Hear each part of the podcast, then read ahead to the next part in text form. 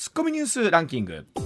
時事問題から芸能スポーツまで突っ込まずにはいられない注目ニュースを独自ランキングでご紹介します、はい。ランキングをご紹介する前にまずは芸能とスポーツの話題です、はい。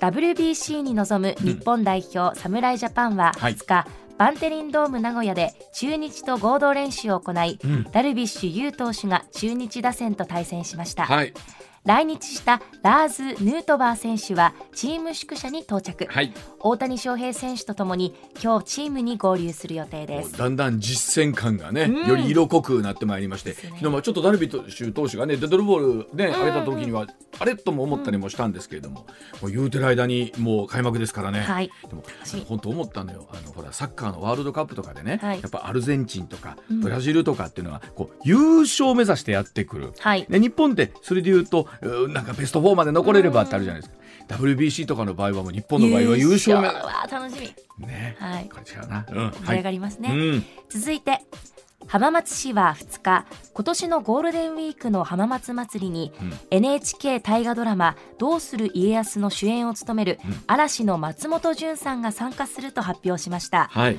5月5日に市内中心部で騎馬武者行列を実施し、はい。松本さんは徳川家康に扮して練り歩くということです、うん。観覧の応募方法などは3月下旬頃の発表を予定しています。記憶に新しい岐阜信長祭りでそうですねこれは。岐阜がどえらいことになった、うん。さあ今度は浜松で松潤さんを見るたびにこれまたどえらいことになるんでしょうね。みですね。なんか騎馬武者行列がなんか一つのブームみたいになってきてますよ、うんうん。うんはい、ではニュースの方行きましょうか。はい、それではニュースランキングまずは第5位。付きまといなどのストーカー行為に対し2022年に全国の都道府県公安委員会が出した禁止命令は1744件に上り過去最多となったことが2日警察庁のまとめで判明しました、このうち切迫性が高い緊急禁止命令も過去最多の946件でした、まあ、本当にストーカーというのもまあ何でしょういろんなものがあると思うんですけれども、この中で禁止命令が出るのが1744ということは多分それ以外のものっていうのもねうん身近なところで感じてる方も結構多いだろうなと改めて感じますよねこの辺りはね数字。はちょっと怖いですね。うんはい続いて第4位。長崎県の国営諫早湾干拓事業をめぐり使用受け堤防海水門の開門を命じた確定判決を無効にするよう国が求めた訴訟の上告審で、最高裁は開門を求めた漁業者側の上告を棄却しました。はい。20年余りにわたって開門の是非が争われた法廷闘争は開門せずで司法判断が統一され事実上決着しました。民主党政権の時一旦は開門するという判決が出て、またこれが覆って開門しないということになって裁判所とするとこれまあどちらになっても、えーね、最終的にはこうしこりも残るので和解しませんかということなんですがそこ至らず何かの結論を出さなきゃいけないという時に今回この結論になったということなんですけれどもまあなかなかこの歩み寄るというのはこのね難しいことの中での司法判断ということになりましたが、まあ、当然これあの漁業者側の方としては納得いかないという思いはあるでしょうけれどもこういう判判決が出ましたからね、うんまあ、だから特に政治のあり方によってか考え方が変わるというのも複雑だなというのを感じますよね。うね。うん。続いて第3位。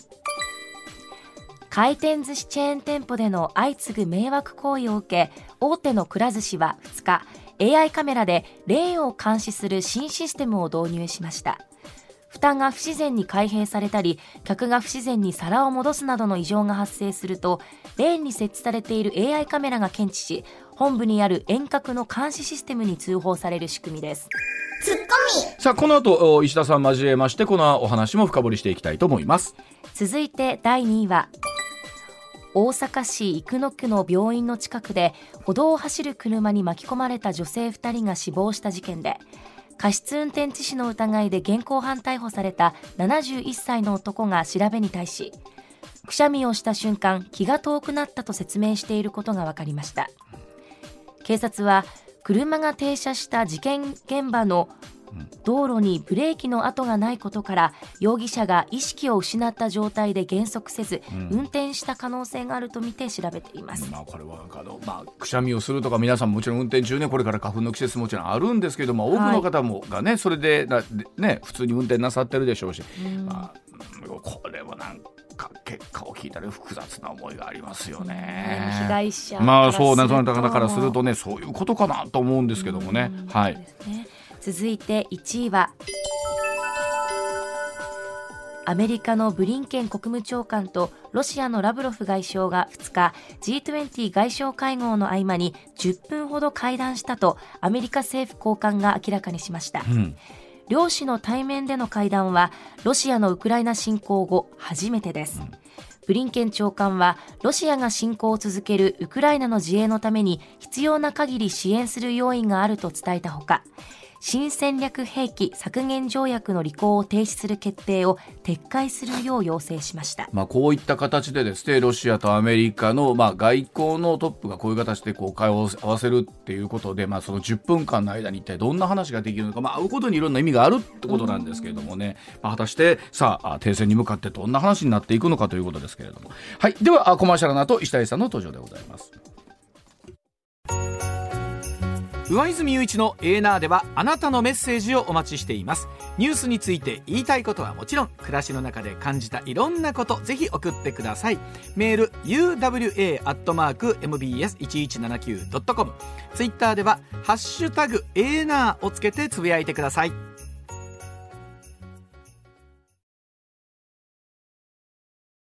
時刻6時27分回りました。ここからは石田英二さんでございます。よろしくお願いします。おはようございます。明快です。明快ですよね。明快明快ですよあね。のー、大阪弁ってね、前田ね、はい一文字の名詞で存在しないのよ。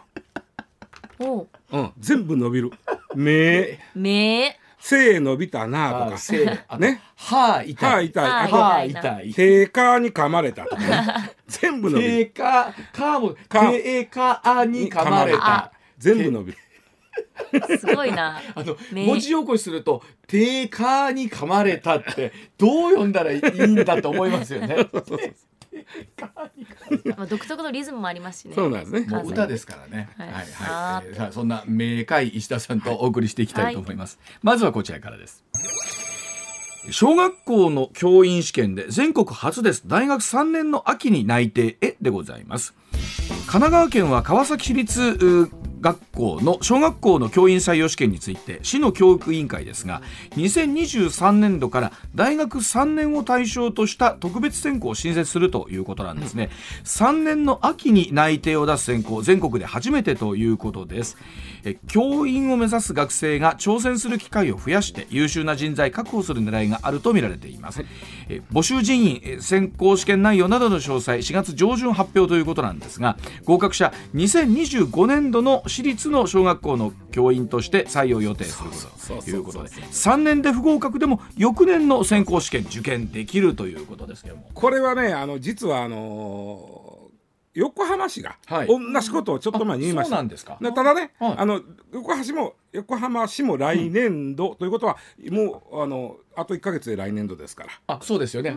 今季節がちょっとごっちゃになりますそうそうそう。けれども。はい。えっ、と来年度ということなんで同じです。同じです。中身ももう全く一緒で、うん。そもそもね、うん。学校の先生になるう段取りといいますか、はいはい。があって4年生今まではね4年生の春にいわゆるあの、えー教育実習。はい、はい。あ教育実習ね。ね、はいあれ大体4年生あだからは新学期になって、ん。今度新しくちょっと教育実習に来られたなんとかさんですみたいな、えー発表されてカチカチな先生が出てきてえ、ね、よろしくお願いしますお願いします。みたいな。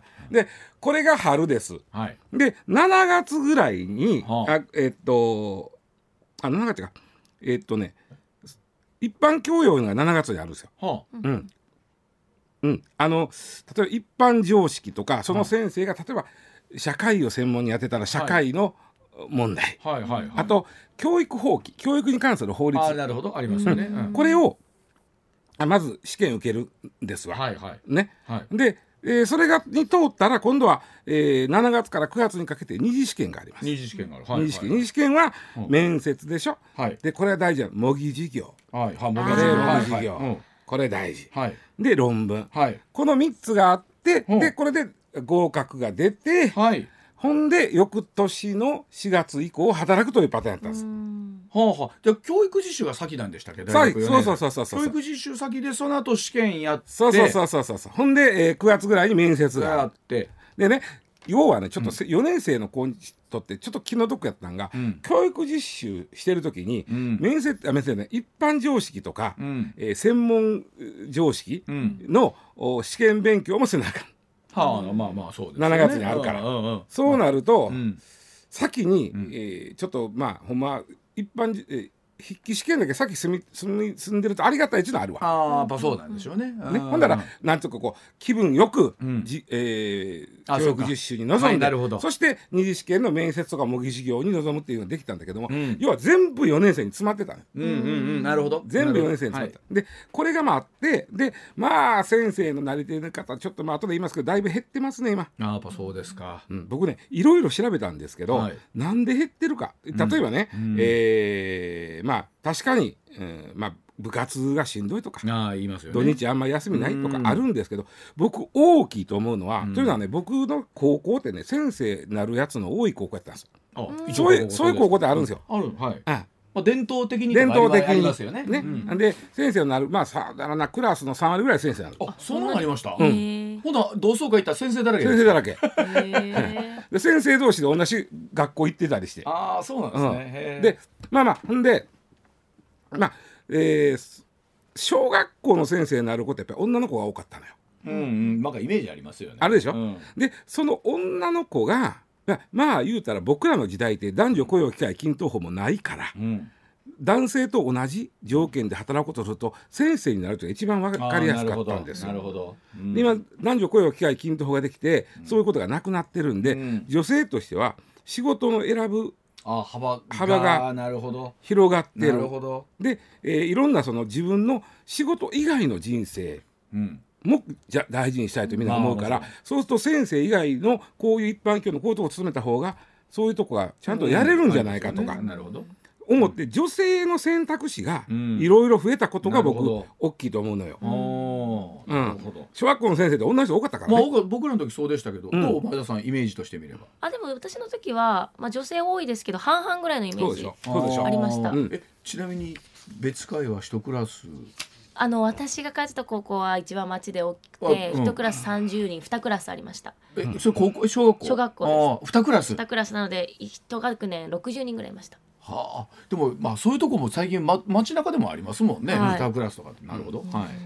ほんでさっきのあの、まあ、ニュースにあったとことか、横浜の場合は、要は3年で全部やっちまう。うんはあなるほど。今のものを3年生に前倒しするわけですね。ただし誰でも受けられるわけでここややこしいんですけど、うん。1年2年の成績の良かった子を学校が推薦して入れてくる、大学が推薦する。うん。で3年生で受ける。なるほど。で3年生の秋にうん内内定が出ます。じ実際これ内定じゃないです。内内定を出します。内内定が出る。はあで4年のし4月ここで教育実習とかやるわけじゃないですか、はいはいはい。その時点で内定が出るんですがその時は3年生の成績が加味されます、はいはいはい。だって1年2年の成績で内内定出て、うんうんうんうん。で、えー内定はその3年生の成績をもっぺん足して、あうん。いいですね、まあ、じゃあ内定出しますとなるのが4年生の春なんです。なるほど。これで、はい。このやり方をまあやろうということで、うん、要は1年早いですね。うん一年早いということですよね。うん。というのは今日もあの皆さんニュース見てたらご存知のように一般き企業は、うん。今の3月1日からはい。会社説明会、そうですよね。これがなばちゃんな僕らの時と全然違くて、はい。ものすごい早なってるわからはい。あそれでも早くなってるうんですいやこれでも遅くなったんですよ。昔もっと早く早かった。早くなもっと早くなあなりすぎたんで、うん。せめて会社説明会を3月にしましょうと。で、えー夏ぐらいかな、うん。あのまあ、いわゆる面接みたいなしましょう。みたい。な、はい。で要は4年生うん。で面接なんだけど、3年生で会社説明会するわけやんか、うん。でこの流れやられると、先生になる子先に取られちまうのよ。ああそういうことか。いやでもあのこれまあ我々放送局もそうですけれどもねうん。うんどんどんこう早くなって遅かったぞはい。僕の中で4年生の10月にうん。願書取りに行ってたもん毎日放送、えー。ああ。うちもううちもそれぐらいでしたか？もうメディア全部そう。4年の10月あの新聞も含めて全部10月スタートなんですよ。その時一般企業とかどうでした？やっぱり夏です。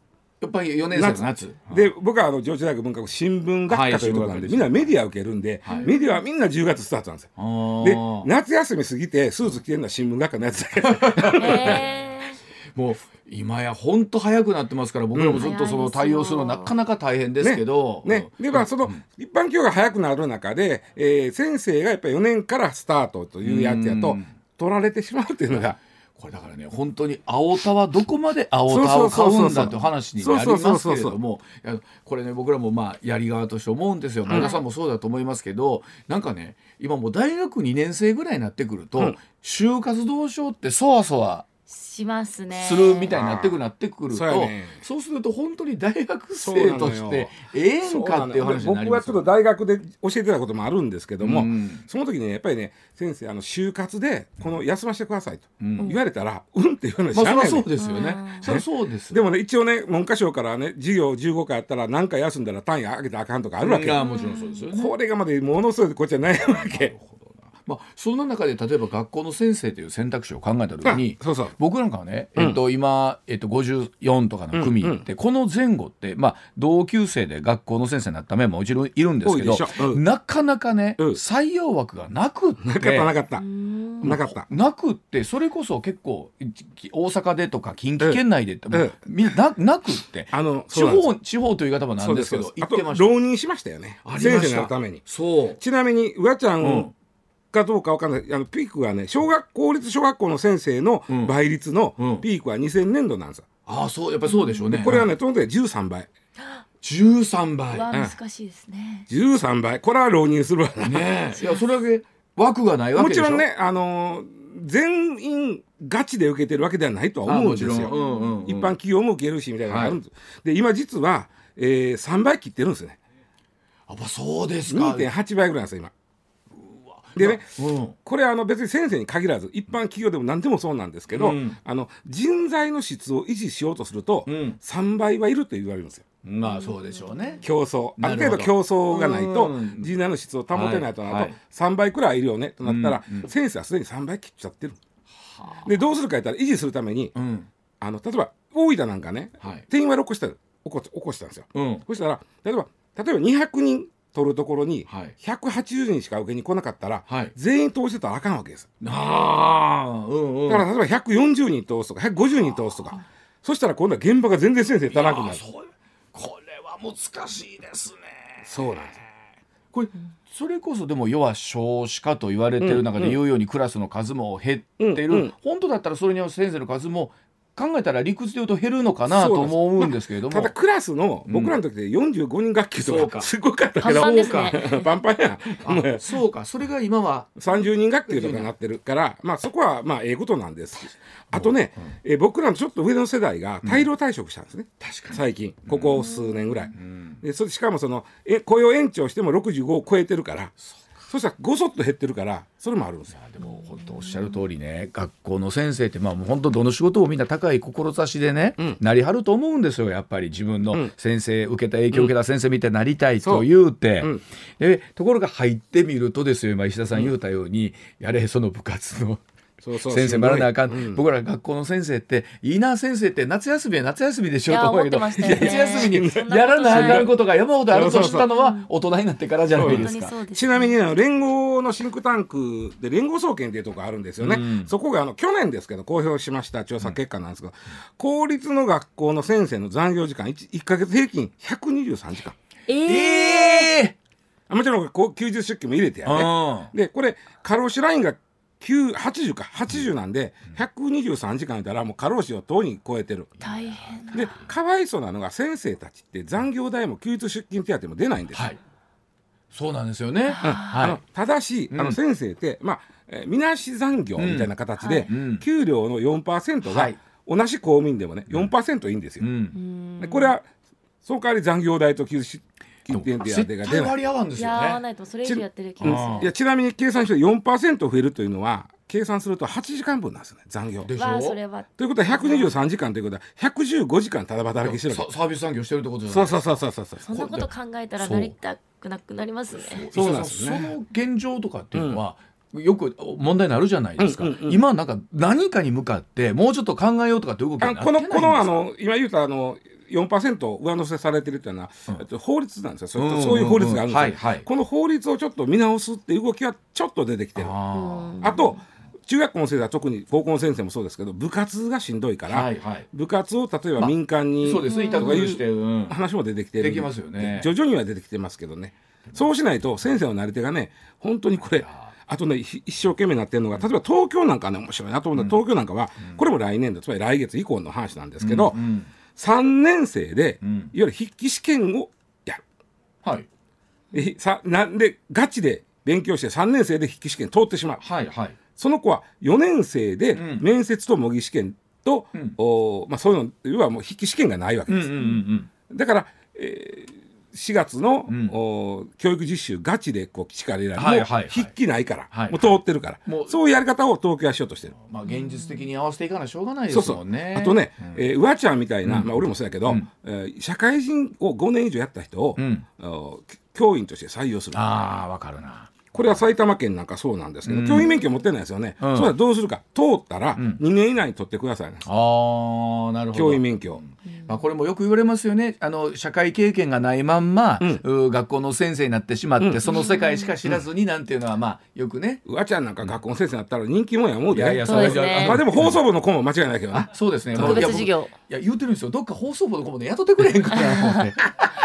アナウンサー大量発生する。いやいやでもそれはまあねこのお仕事石田さんも全てそうですけれども、まあこの社会で勉強したことを何らかの形で還元したいと思ってる方は、でも免許ないからな。そうそうそうあのだから僕さっき大学でちょっとやったことあるような。大学は教員免許いらんから、うん。そうですね。れ教えれるんですよ、僕らは。まあ、専門性がね、うん。必要とされるところなんですけど、まあ、本当に学校の先生はどうあるべきかっていうのはいつの時代もね。そうです。ん。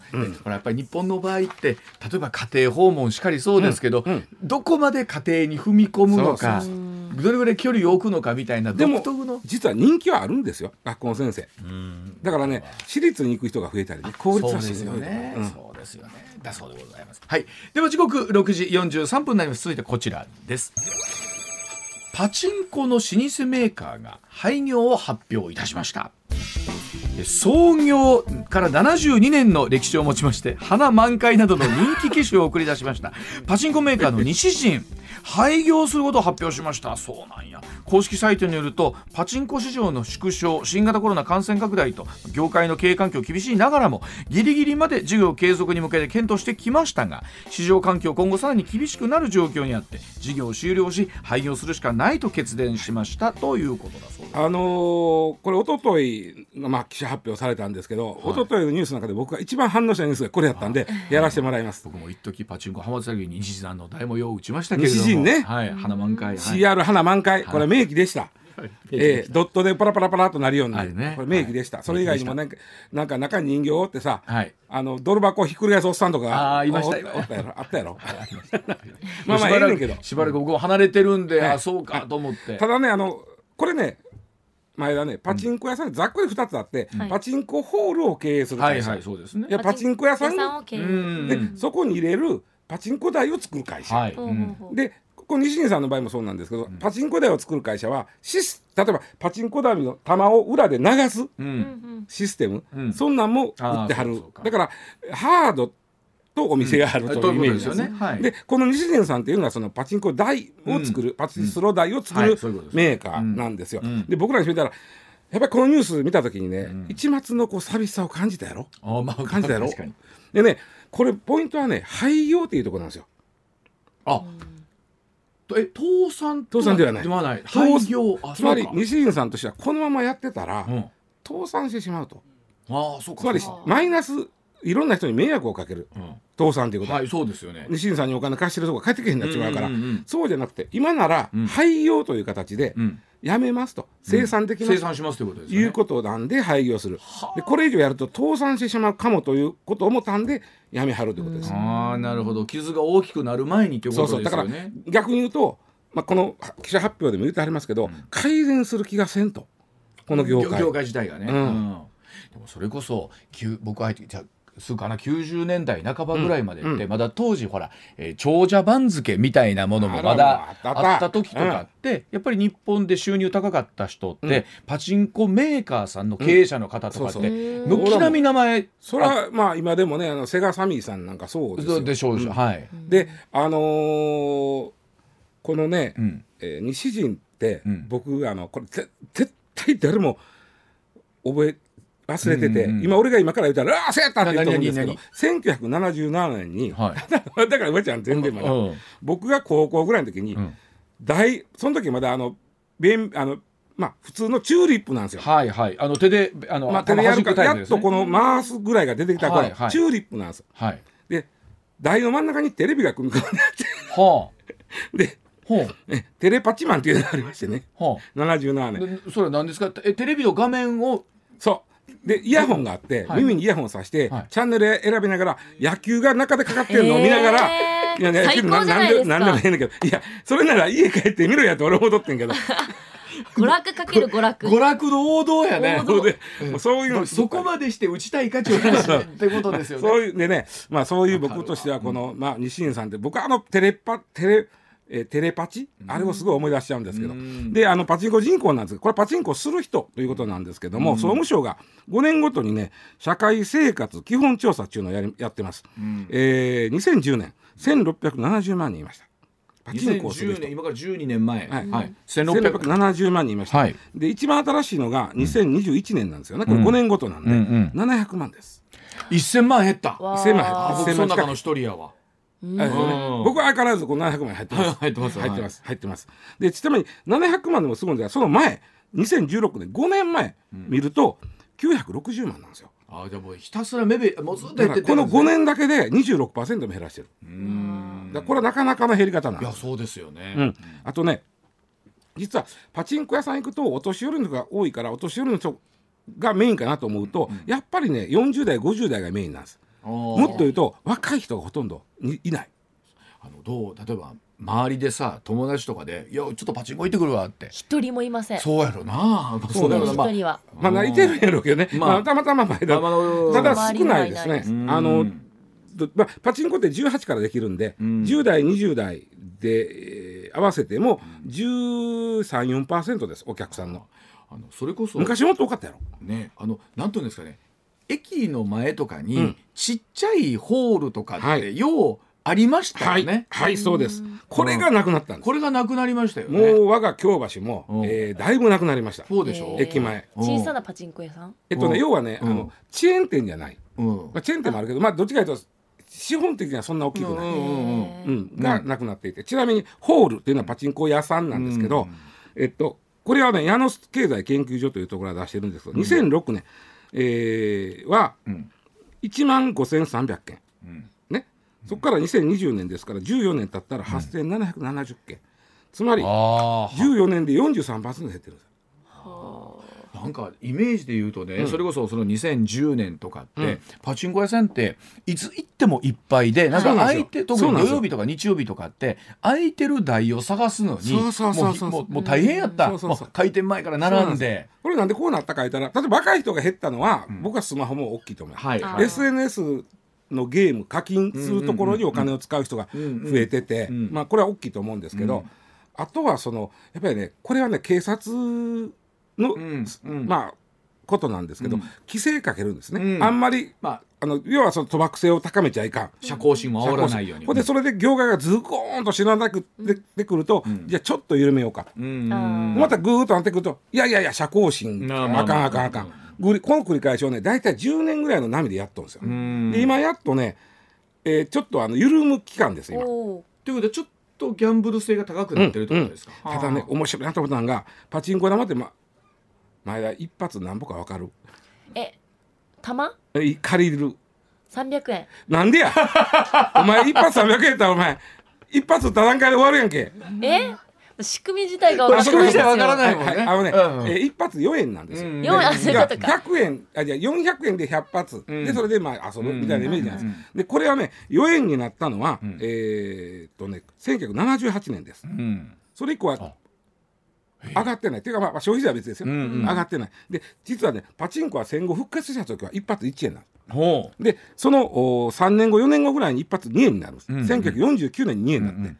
ほんで3円時代があってえー4円時代が、うんうん。で今ずっと4円なんですけど、実は今ね4円パチンコで遊んでる人は少ない。今一円パチンコそうなんてたくさんあるでしょ。2006年ぐらいからう。ん一発1円で貸して、うん。えーそれだから要はローリスクローリターンターンはいはいはいはい。の遊び方が。だから1円ちゃうよ今。1円、0.1円っていうのもあるんでだから、えー。それこそあれですよね。あのホールさんにしてみると、うんうん。あれだけ電飾ねすっごい電気代とかそうよわーっと4使ったわ月からまた高いし。ね言うたわ、ええはお客さん入ってるけれども、利益が全然上がらないわけですよね。そうなんですよ。なそういうパチンコの、まあ、だから1円パチンコはみんなやってるけど、うん。4円パチンコはほとんど誰もやってないみたいな、だから社交心が煽るって言ったってその4円パチンコの社交心あのなんだろうギャンブル性が高い台はうん。誰も打たないということなんですよね。そこまでお金やっぱり、だうんもうちょっと遊びたいと思うからっていうことですよね。0.1円なんて泥箱いっぱい出して缶コーヒーいっぱいでそう。ああ、多分このトークによって石田さんそうやねんと熱いわと思ってる人が今こうラジオ機の中にもいらっしゃると思いますけど。いらっしゃると思うんで僕はそういう方に語りかけてる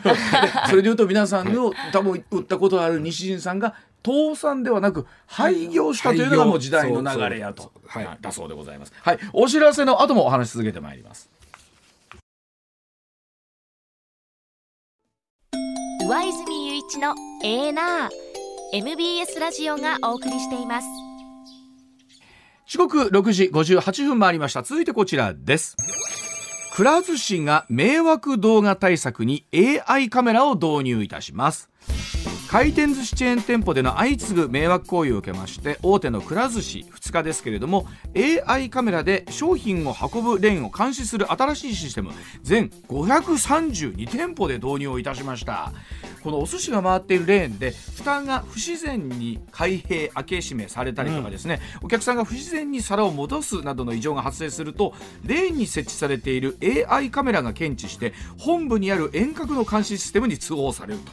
で通報はお店の名前に加えて座席番号発生時刻これは全部分かって通報を確認した本部スタッフがお店に連絡して、うん。お皿の撤去それからお客さんへの声かけなどを早急に対応するということなんですすごいな。ね、でも早かったですね。だからね、これもともとねレーンにカメラついとったんよそれ僕ら知らんだけど。知らない。それこであのおあのお客さんが何皿とあの食べはったかっていうのをカウント見てたうん。そこにそのこういうう要素を足すだけなんでである種ソフトを足すだけでいける、ねえ。だから早かった。早かった。でもっと言うとその不自然な行為とかっていうのこと AI がどう判別するのかということなんですけども。これはまあすはい、ではそのあたりのお話含めまして取材をいたしました前田アナウンサーともお話ししていきたいと思います。一旦7時のお知らせでございますまあ、その不自然な動きとかっていうのをどう判別するかってこね、の場合はその、うん。あれカバーついてるじゃんくら、はいはい。あのくら寿司さんのはい。そのカバーを取ってまたうん。また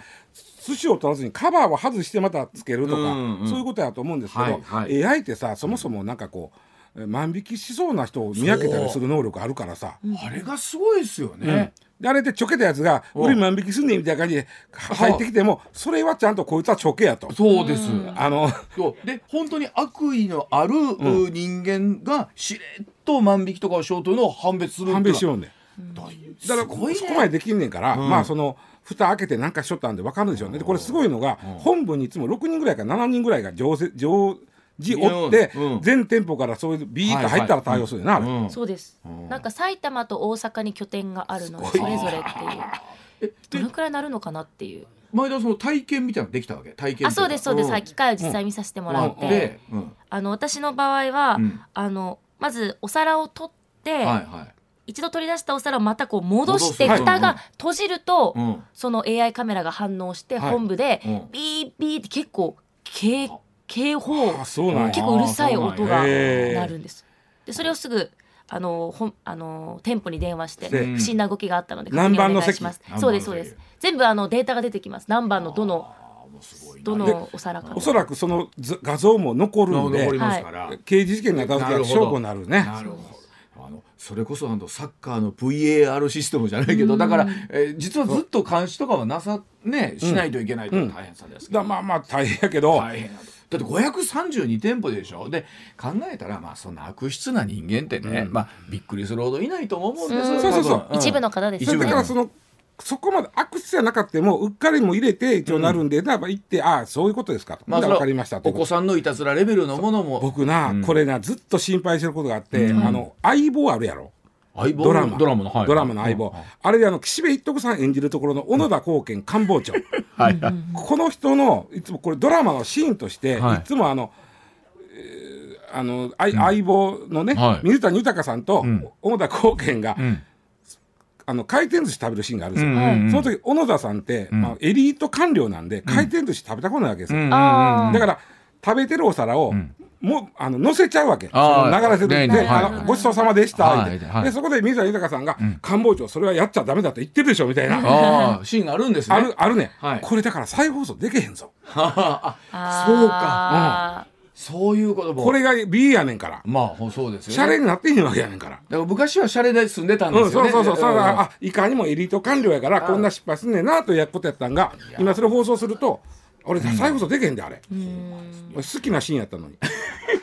キャッチやでも、えっと、やっぱりえあれ今年に入ってからでしたっけ？1月だったはずです。1月ぐらいからでしたっけ、うん。あのいわゆる迷惑動画の、うん。でもくら寿司さんとかはそのもともとついてるからでしょうけど、まあそう他のお寿司屋さんもいろんな形でね。だからもう回らない回転寿司がもう主流になってるんじゃないかって注文すいう、はい、うん。オーダー式で、なってきてるってのはあるけどな、でもこんなことになるとは思ってなかったのはあるでしょうね。ただちょっと安心してみんながこのニュース聞いた時に、えこんなコスト上がかけたら、うん。くら寿司大変になって100一皿また110円じゃなくなるんじゃないとか。思ったけどもともとあったカメラにシステムを追加するだけなんで、で？そこはそんなにコストアップにならへんのちゃうかと。ねって言ってました候補の方も、はい。うん。ね。社内の人間で開発したので,、うん。そこまでコストはかかってないって、でまあそれこそお客さんが安心して食べられる環境になったらまたそれでいいし、ね、それが一番ですよね。であの見るたんびにねまた行きたなんねん。いやそうなんですよ。せやねせやねせやね私も昨日思いましたなあ